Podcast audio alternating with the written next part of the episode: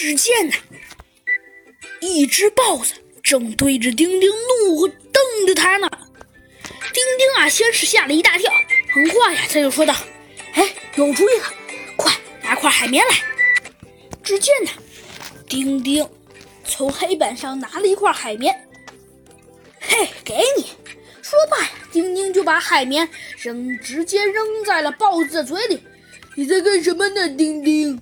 米卢啊，早就吓得躲在了桌子底下，小声的问道：“啊，天哪，这东西真难呀！”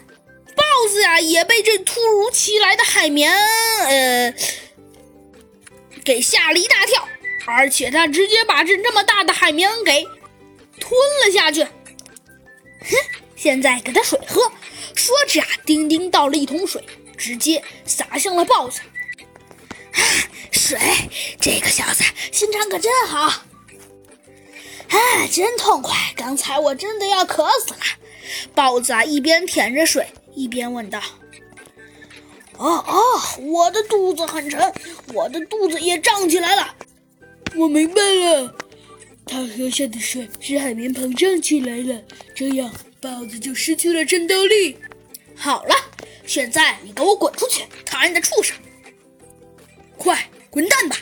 说着，丁丁二话不说，一脚踹在了豹子的屁股上，豹子就这样硬生生的被踹了出去。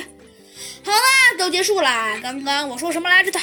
哦，对了，二加二等于几来着？说着，丁丁一边拍着手，一边说道。